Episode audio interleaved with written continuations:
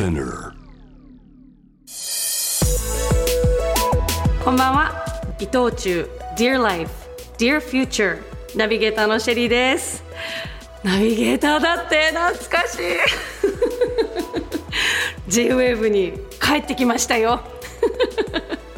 なんか実は、えっと、土曜の朝に「キスハグ」っていう番組を7年ぐらいやらせていただいてたんですけどもう本当に20代前半のピッチピチのシェリーちゃんが お送りしてたんですけど一回りも二回りもいろいろ強くなって帰ってきましたよ。いやなんかでもすごい楽しみですなんかあの JWAVE に帰ってこられるのもすごく嬉しいですしなんかこの番組は本当になんかすごく意味のある番組というかあのなんか私もすごく熱量があるメッセージがこもった番組なのですごいワクワクしてます。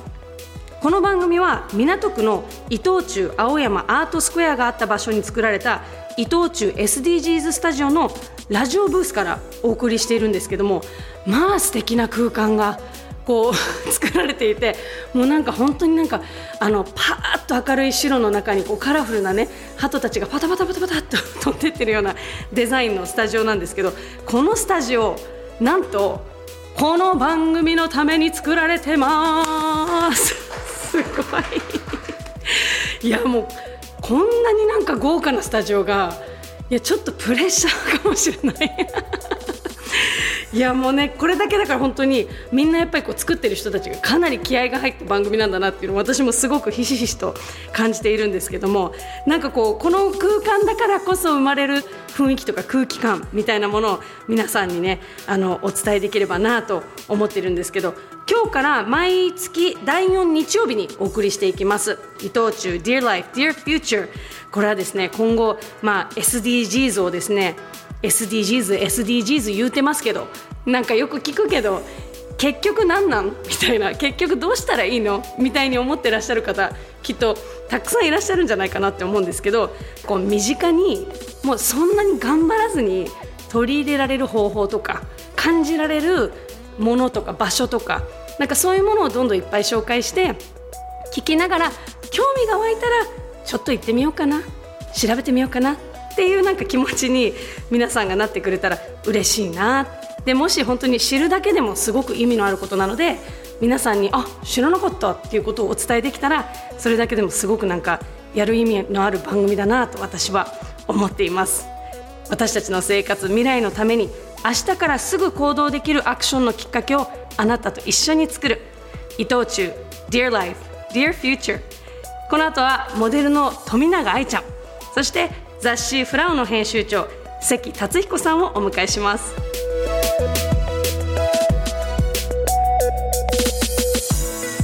伊藤忠 Dear Life Dear Future This program is brought to you by 伊藤忠 SDGs Studio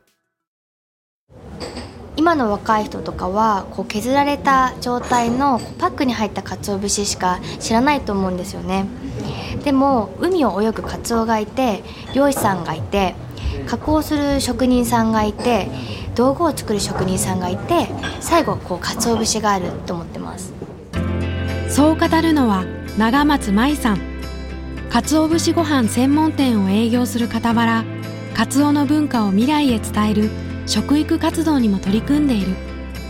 そんな長松さんがカツオに夢中になったきっかけは？福岡のおばあちゃん家に帰った時に鰹節を削ってくれてそれであの美味しいお味噌汁を作ってくれたのがきっかけです。削り器に鰹節を乗せ力を込めて削る。きっと今まで何百回何千回と繰り返されてきたそのあまりに自然な所作に。あおばあちゃんかっこいいなみたいな。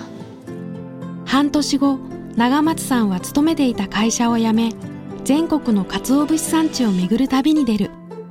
と鰹を切ってから鰹節になるまで約半年以上かかるんですけど、えっと叩くとですね硬い音がします。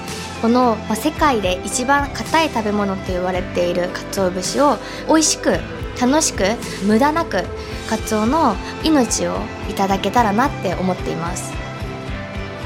自らの削る鰹節を通じて生産者と生活者を結びながらこの愛すべき食文化を守っていけたらと長松さんは言う。彼女の胸にあるものそれはその商いはみんなが幸せかどうか。ディアライフ伊藤忠商事。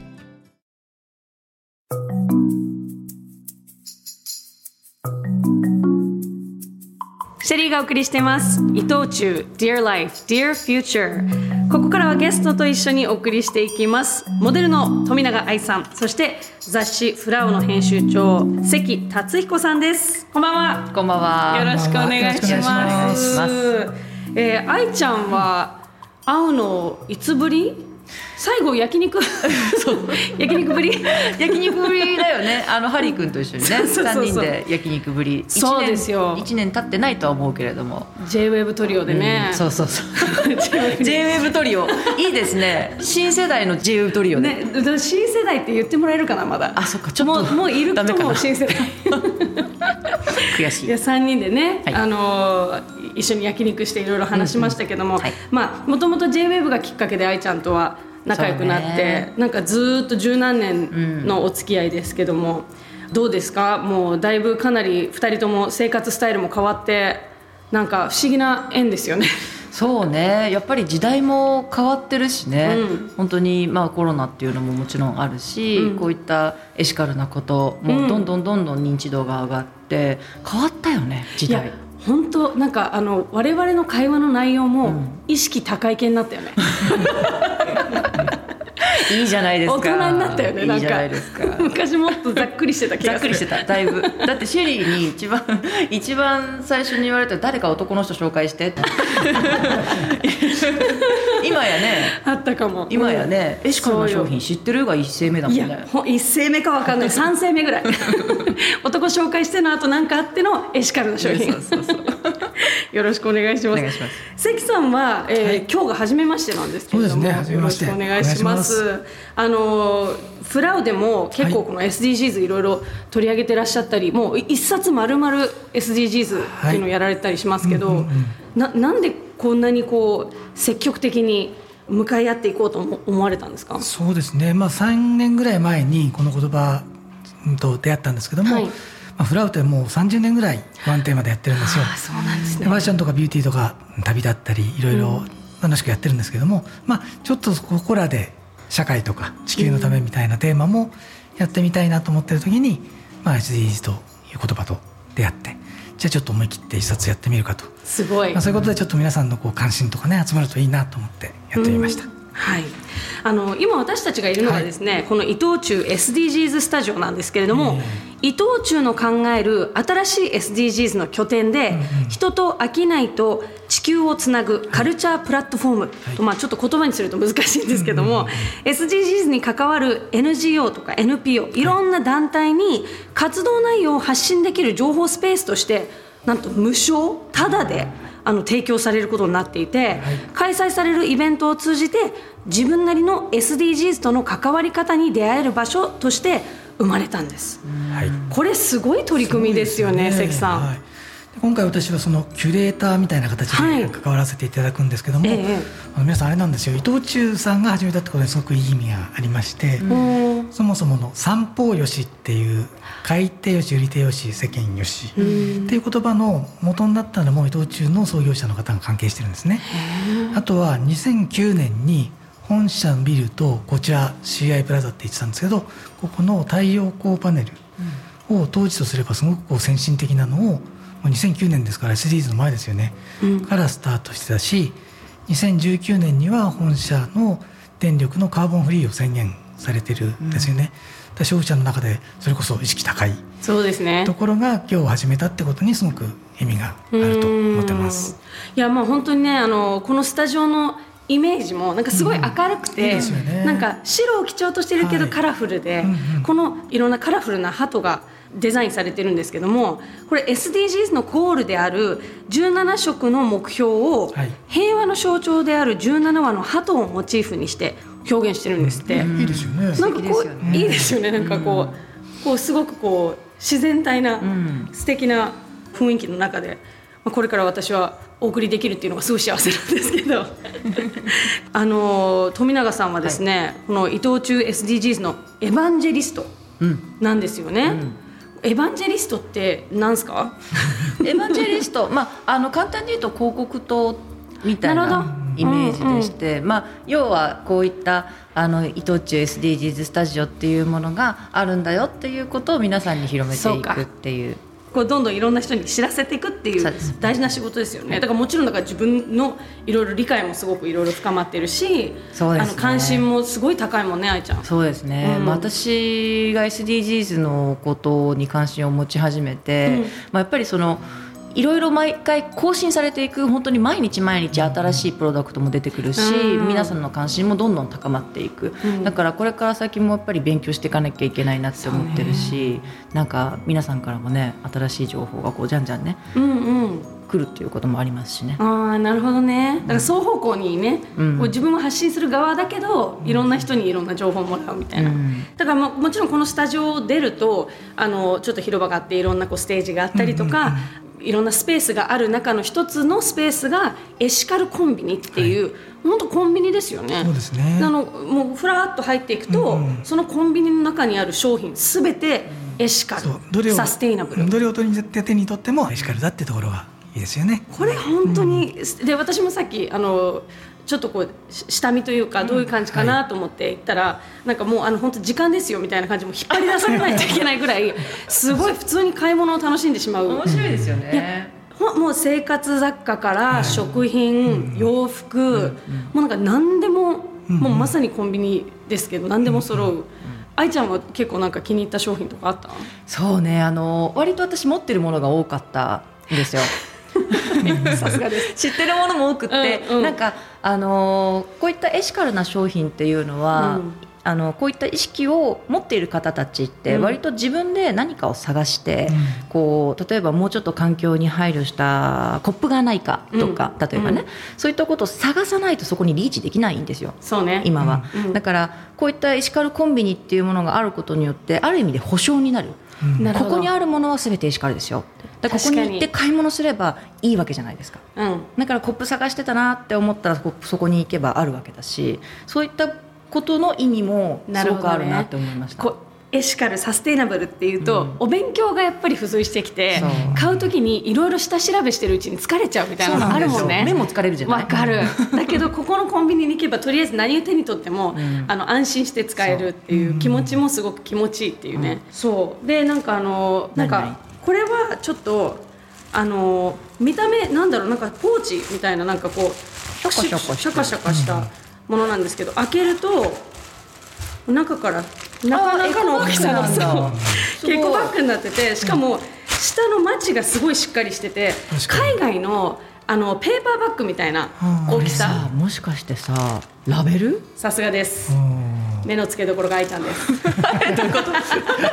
これねガーナの方ってお水飲む時大体こうあの袋で飲むあのプラスチックの袋に入ったお水を買って飲むことが多いんですって。でそのやっぱりどうしてもやっぱ水飲む量を考えたらどうしても出るゴミがすごい増えちゃう。でそのお水の本当そのまんまラベルをつなぎ合わせてエコバッグにしてるから、まあ、もしかしたらガーナの人からするとそんなの袋にしてって思うかもしれないけど日本だとちょっと見慣れないからかわいい。か可愛いよね。ですごい大きさもあるし、ちゃんとキュキュキュってこうあのデザイン考えられててこう、収まるようになってるので、これもなんかすごいいいですね。いいよね。あ。で今回、はい。これいやちょっと面白いんですよこれですね。プロバンスユイルドというグレープシードオイルなんですけど、はい。これは実はワインのブドウの搾りかすで捨てられるものを使ってさらに潰してできたオイル。だから言ったらゴミも減らしてそのゴミからまた新たなものを生み出すっていうものすごいこれ画期的じゃない、そうなんだ。私これねなんだって。使ってるんですけどあまさにこの商品を。から。えー？それ知らなかった。そうだから普通に多分これ体にいいって言って使ってる人結構いるんですけど、すごいこれちょっとびっくりしたの。そんななんかすごい考えられたもの、私が普段あの飲んでるワインの量からしたらなかなかのボトル数 貢献してるんじゃないかとどんだけ飲むのよって こういうふうになんかこうあのワインとグレープシードオイルをこうなんか別の商品がなんかこうつながっていくっていう面白さがこういうなんかこうエシカル商品にはありますよね関さん。サーキュラーでつながってる感じですよね。なんかそうですよね。はい、でもう一つゴミ袋なんですけど、まあみんな当然使いますよね。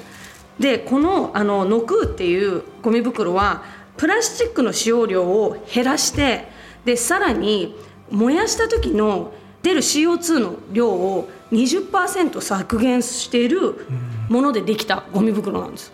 でこれもっと面白くて実はこのコンビニで使われているこのカゴ？うん、普通によくコンビニ入るとこのカゴを手にしますよね、うん、なんかちょっとおしゃれなカゴだなと思っていたら、実はこれですね伊藤忠商事ファミリーマート。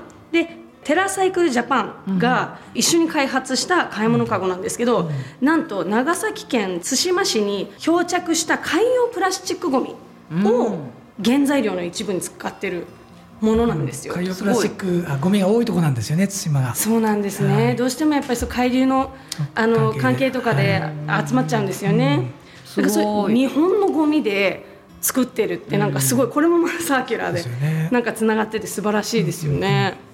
愛ちゃんはあの消費者庁のエシカルライフスタイル SDGs アンバサダーも務めていらっしゃる、はいうん、すごいね。あのどうなんだろうエシカルなライフスタイルって、うん、あの例えば愛ちゃんはどんなふうにこう取り入れて人にはどんなふうに進めてる？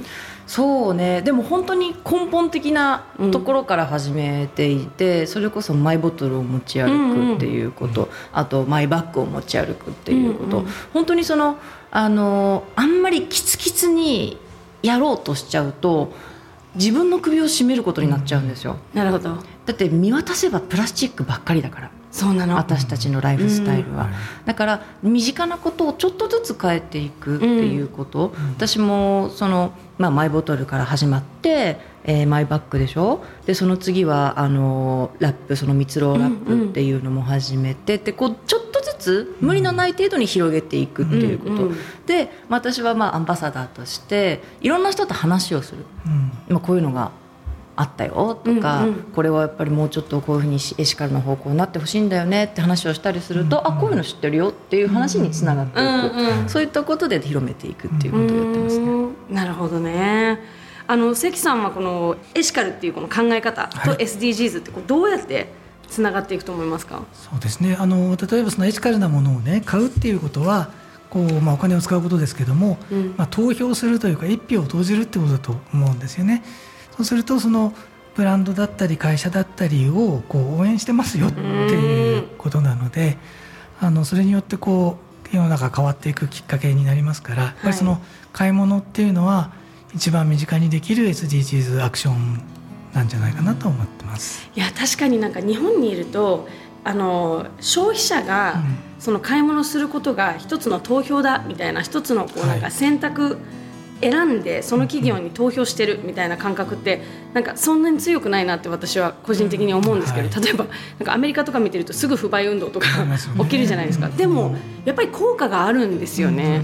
だからなんかこうエシカルじゃない方法児童労働とかなんかそういうこうファクトリーで作られているような商品があるっていうニュースを見たらなんとなくそこのものを買うのやめようかなとかそれもなんかすごい立派な一つの SDGs というか、ね、エシカルな選択肢ですよね、あとは逆に好きなブランドなんだけど、うん、エシカルなことをやってないとしたらやってくれないですかってことを言っていくっていうのもありますよね。それが1人だったら気にしないかもしれないですけどそういう声が10人集まったらそうか。企業もブランドも考えると思うんですよね。なるほどね。あるものを応援するもあるしなかったら作ってくださいよっていうのもあるかなと思います、そうですよね、これなんか愛ちゃんはエシカルとか SDGs とかそういうことに目覚めてからなんか人生変わったことある？生活とか。あのね今までは結構うすぐ買ってたんですよ私、うんうんうん、欲しいなって思ったものは結構すぐ買うタイプで、うん、あの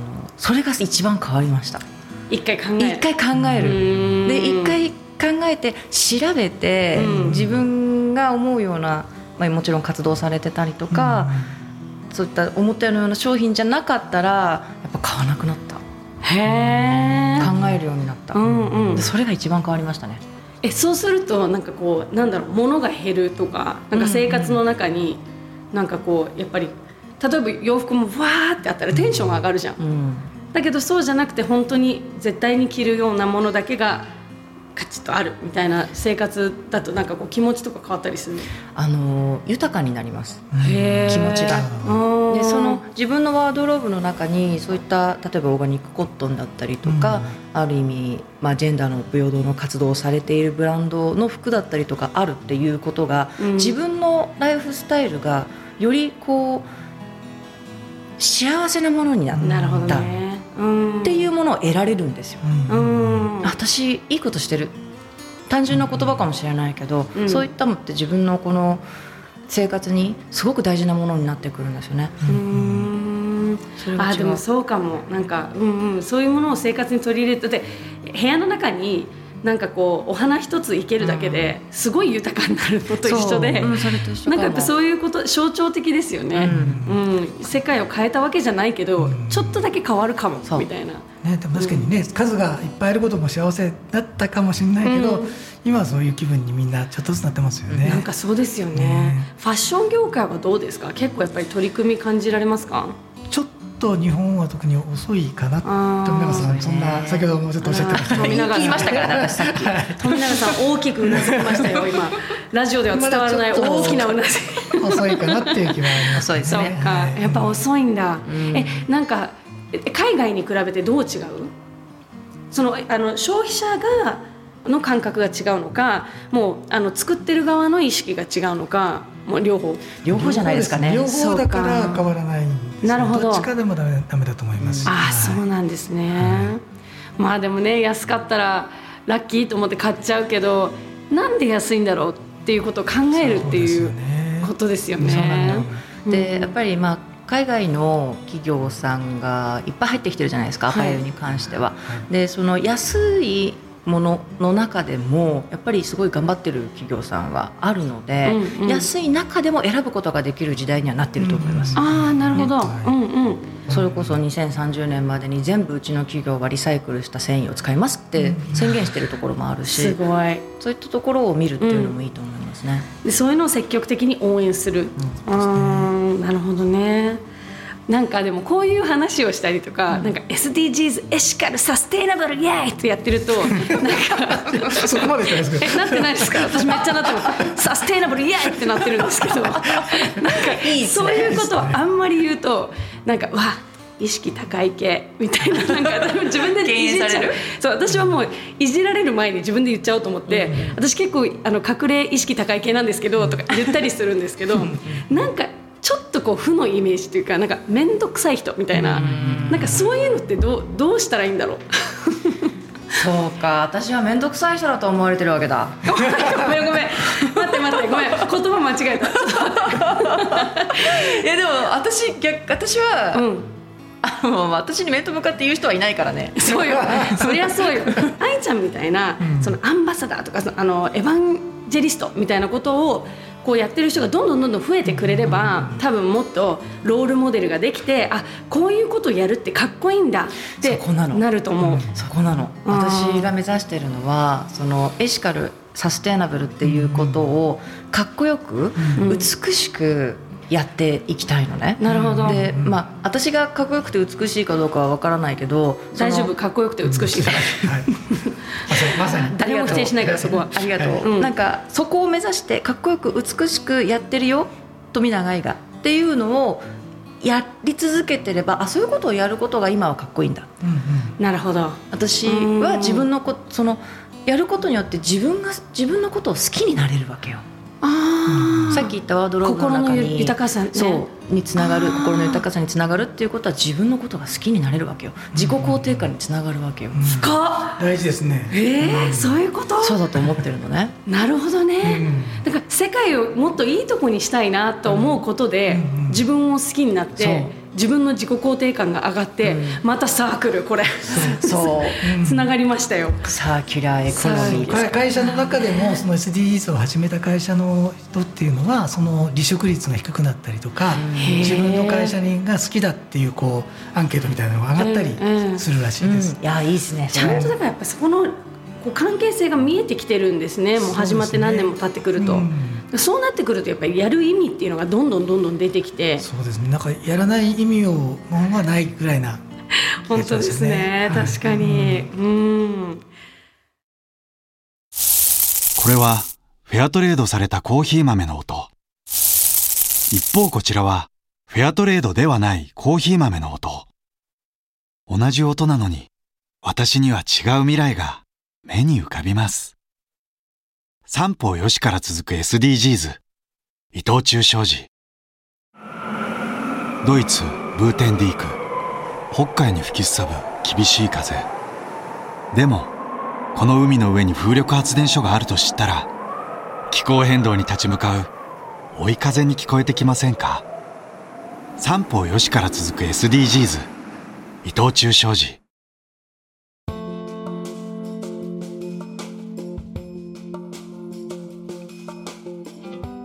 伊藤忠 Dear Life Dear Future ナビゲーターは私シェリーゲストはモデルの富永愛さん。雑誌フラウの編集長関達彦さんです。改めましてよろしくお願いいたしお願ます。いしますお願いします。これあの愛さんと関さんはぬか漬けつけてますか？はい。あいやごめんなさいぬか漬けはつけてないですけど。さすがに。そうですよね。コンポストであのゴミはつけてますけど。すごい。ゴミをつけてるって面白いですね ゴミをつけてる。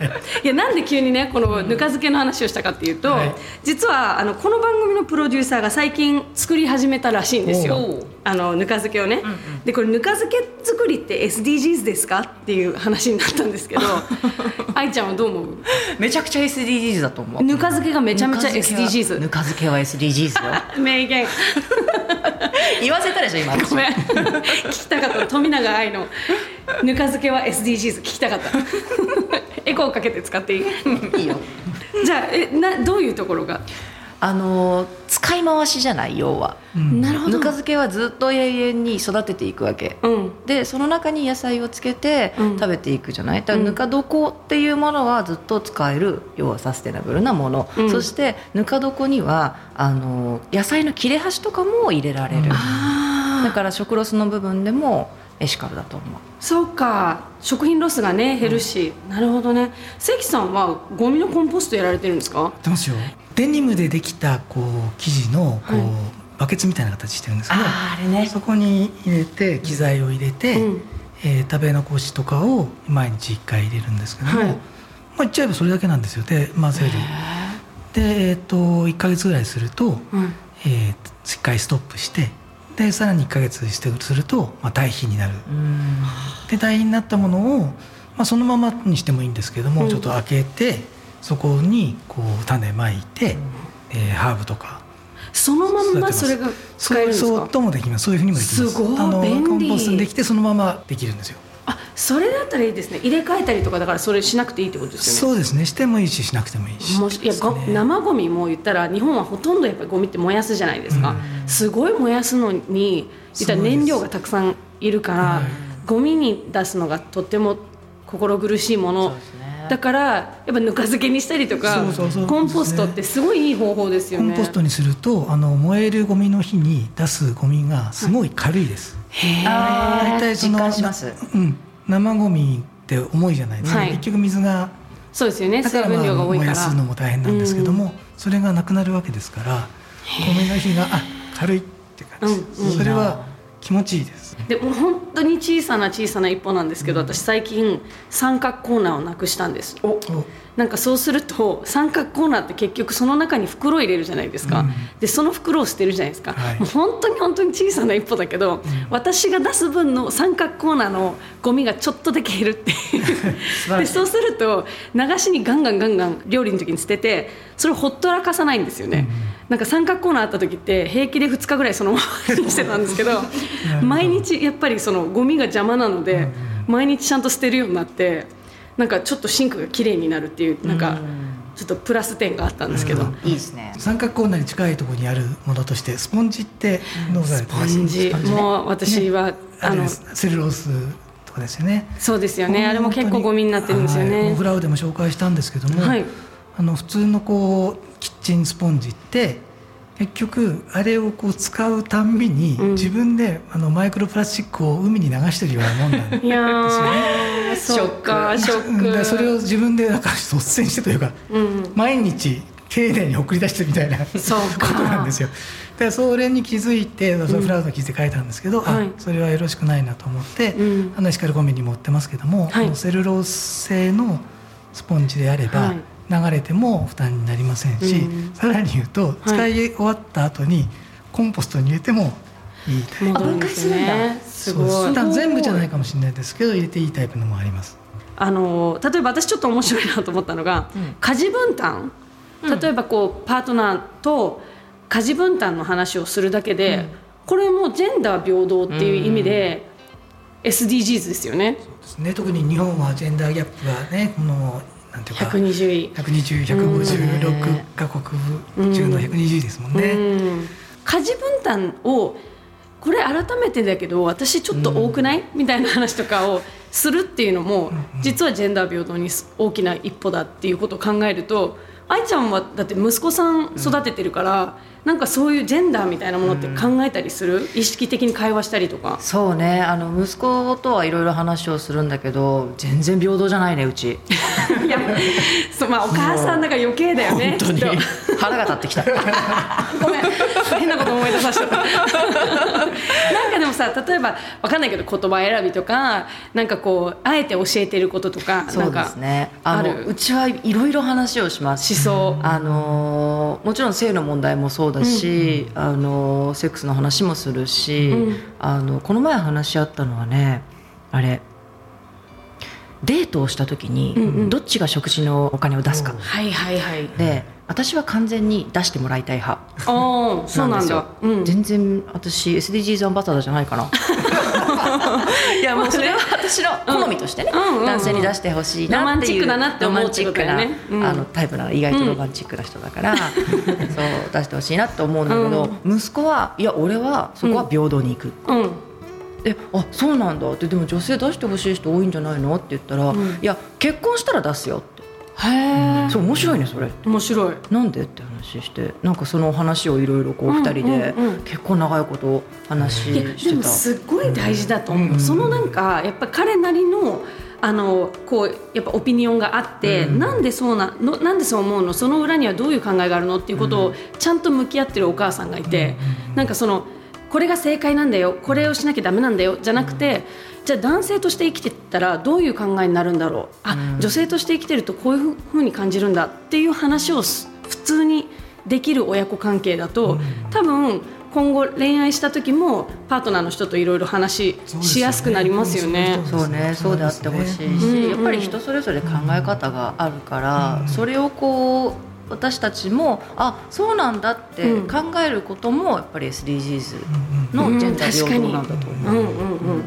私一個すごい取り入れやすい。もう超ズボラな私でも簡単に取り入れられた SDGs があるんですけど、これを SDGs っていうのもどうなのかなって思うんですけどあの家の石鹸を全部固形石鹸にしたんですよ。これあのコロナがきっかけで実は、あのうちあの娘が2人いて3歳と5歳なんですけど、手を洗いなさい手を洗いなさいって言ってもやっぱもう洗ったって嘘ついて水でなら流して匂い嗅がしてみたいな。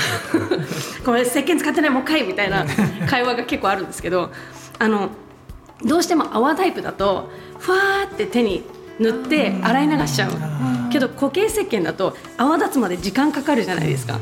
でその時間でちょっと3秒ぐらい稼げるみたいな。これ20秒ねやっぱ洗わなきゃいけないっていうからそのなんかこれをじっくり手を洗わせるっていう習慣づけるために固形石鹸にしたんですけど、実はあの石鹸とか洗剤とかいろんなものってほとんどが水なんですよね。そう。であれを例えばプラスチックの容器に入れてもうまさに海外から輸送してきてとかっていうことを考えると燃料もそうだし輸送してる時に CO2 も出るしでプラスチックごみ大量に出るしっていうことを考えたら石鹸を固形にするっていうだけで固形石鹸はねあの紙ので包まれてるはい。しプラスチック使わないしなんかなんかこれ結構なんかすごい簡単な変化だったんですけど結構ちょっと大きな変化を世の中に与えられるかもと思ってみんなが固形にちょっとずつ戻していけば結構簡単に環境にいいことできるよね。とってもいいと思う。ねあのシャンプーとかトリートメントでもあの石鹸型のはそうなんですよ。私それ使ってる。私も使ってる。あれ結構いいよね。あの泡立たないと思いきやめっちゃ泡立つし、あのしっとりしないかと思いきやしっとりするし。だって私ブリーチしてるんですよこれ。実はこのこの色地毛じゃないんですねうん。知ってる。緑みたいな。でこんな傷んでても全然固形で大丈夫だったんですよ。だからすごい質がいいものが今いっぱい出てきてるから、やっぱなんかこう興味なんかこうエシカルコンビニ行って興味持って、そこからなんかもっといろんな商品調べるっていうのが楽しめたら一番いいですよね。いやなんかあの私もやっぱりこの番組これからやっていくにつれてこういろんなことお伝えしたいことは本当にたくさんあるけど、私今日愛ちゃんにもらった言葉がなんかすごい響いたんだよね。そのなんかこういう SDGs に取り組むことで自分の心が豊かになる。でこう自分のこう自己肯定感が上がるみたいなのって、結果すごいウィンウィンだなと思って、はい。なんかそのモチベーションとしてあの環境にいいとかなんかゴミを減らすとかっていうのは、やっぱり意識高い系の人はね頑張ってるけどそうじゃなくて自分のためにやるっていうのはなんかすごいいいなと思った、なのでそれそのままあのもらって私の言葉として今後お伝えして。全然いいですよ。いいですか、ちょっといただいちゃって全然いいです。そうすいません。エコーかけて。いや本当にこの この番組で今後お伝えしていきたいと思います。伝えてってほしい。うん。ぜひぜひ。で最後にですね SDGs が掲げている17の目標は2030年までの達成を、まあ、目標としてるんですけどもどうですか？愛ちゃんは2030年どんな社会になっててほしいですか？そうね。あのエシカルライフスタイル SDGs アンバサダーとかそういったことがなくなればいいと思ってる。みんなが当たり前のようにあの SDGs についてやれるようなうん。社会になればベストだと思うからうん。それを望んでますわあすごい素敵。関さんどうですか？富永さんと同じ答えになってしまいました、あの2000年にねあの MDGs、はい。ミレニアム開発目標っていうのができてで2015年までででその時点でいろんなことが解決しないから、SDGs っていうのは2015年に生まれたわけですよね。はい。でこれはまた15年かけてやると。で2030年になった時にじゃあ次のなんとかジーズはいらないよねっていうふうになっているのが一番よくてああやっぱりダメだもっともっと厳しくやんなきゃっていうなんとかジーズが出来上がってるようにならないために SDGs で終わらせるというかうん。そういうなんか2030年になってるといいなと思います。なるほど。なんかかあのこうそういうのがいらなくなるっていうのが一番いいですよね。そうですね。あのそしてフラウの最新号も、はい、ありがとうございます。えー今発売中のフラウが、えーフラウ SDGs ムックワーク働き方ですね。うんあのーコロナによっていろいろこう働き方って変わってきたじゃないですか。はいでこれをまあ SDGs 的なこう観点も絡めて、えーこれからどういう働き方がいいのかうんを提案している、まあ、ワーケーションとか二拠点とかそういうことも含めて、はいえー自分にとって気持ちいい働き方を、えーそういうバイブルになるような一冊になってます。えー表紙はムーミンスナフキンです。皆さん読んでください。ぜひ見てください。はいい、やーありがとうございます。なんかお二人にねいろんななんか具体的なアイデアもいただいたりとかなんかすごいあの身のある時間ありがとうございました。こちらこそありがとうございました。えゲストはモデルの富永愛さんそして雑誌「フラウ」の編集長関達彦さんでしたどうもありがとうございましたありがとうございましたありがとうございました。あの20代の頃アメリカの西海岸で同世代の若者たちが、まあ、手作りのローストコーヒーとかパンとかを街中で売ってそのもので人とつながっているのを見てやってみたいなと思ったのが最初です。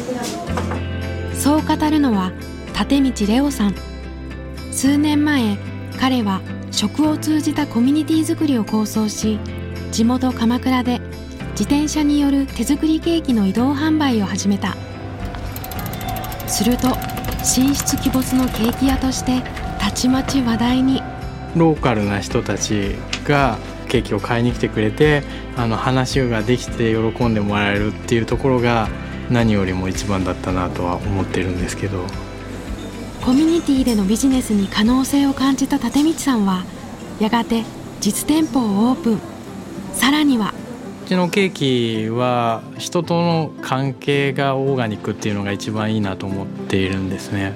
同じようなことがまあ他のことにもできるんじゃないかなっていうところで始めました。なんとアパレルブランドを立ち上げる。地元の縫い子さんとともに信頼できる素材だけを使っていい服を作り地元の人たちに着てもらうために。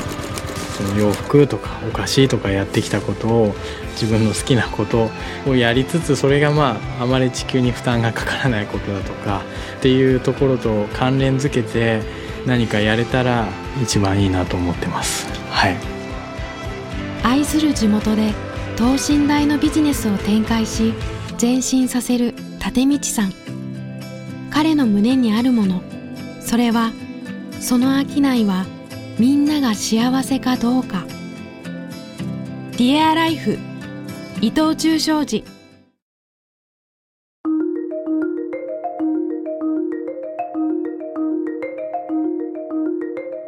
シェリーのナビゲートでお送りした伊藤忠 Dear Life, Dear Future あっという間でしたけれどもなんか久しぶりにすんごい緊張したんですけど。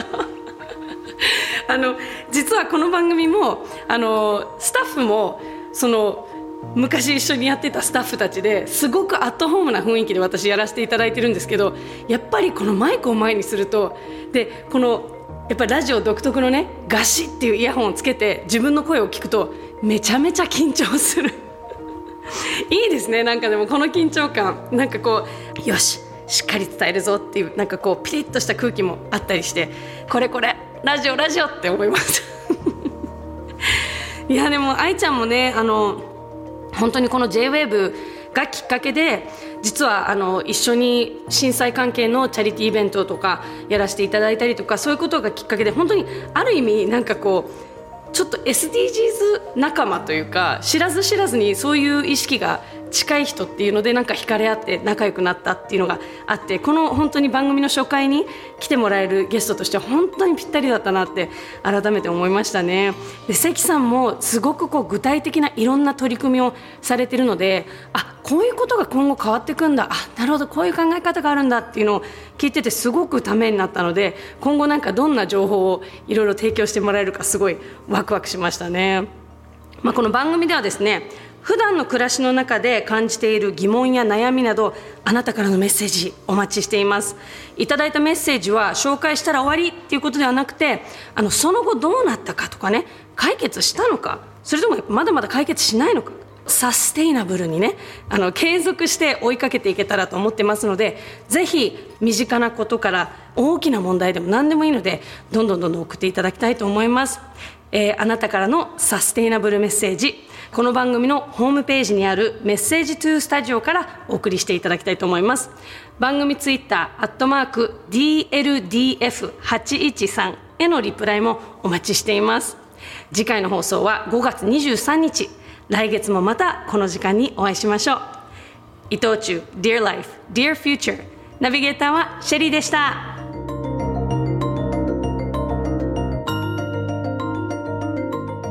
Itochu, Dear Life, Dear Future. This program was brought to you by Itochu, SDGs Studio.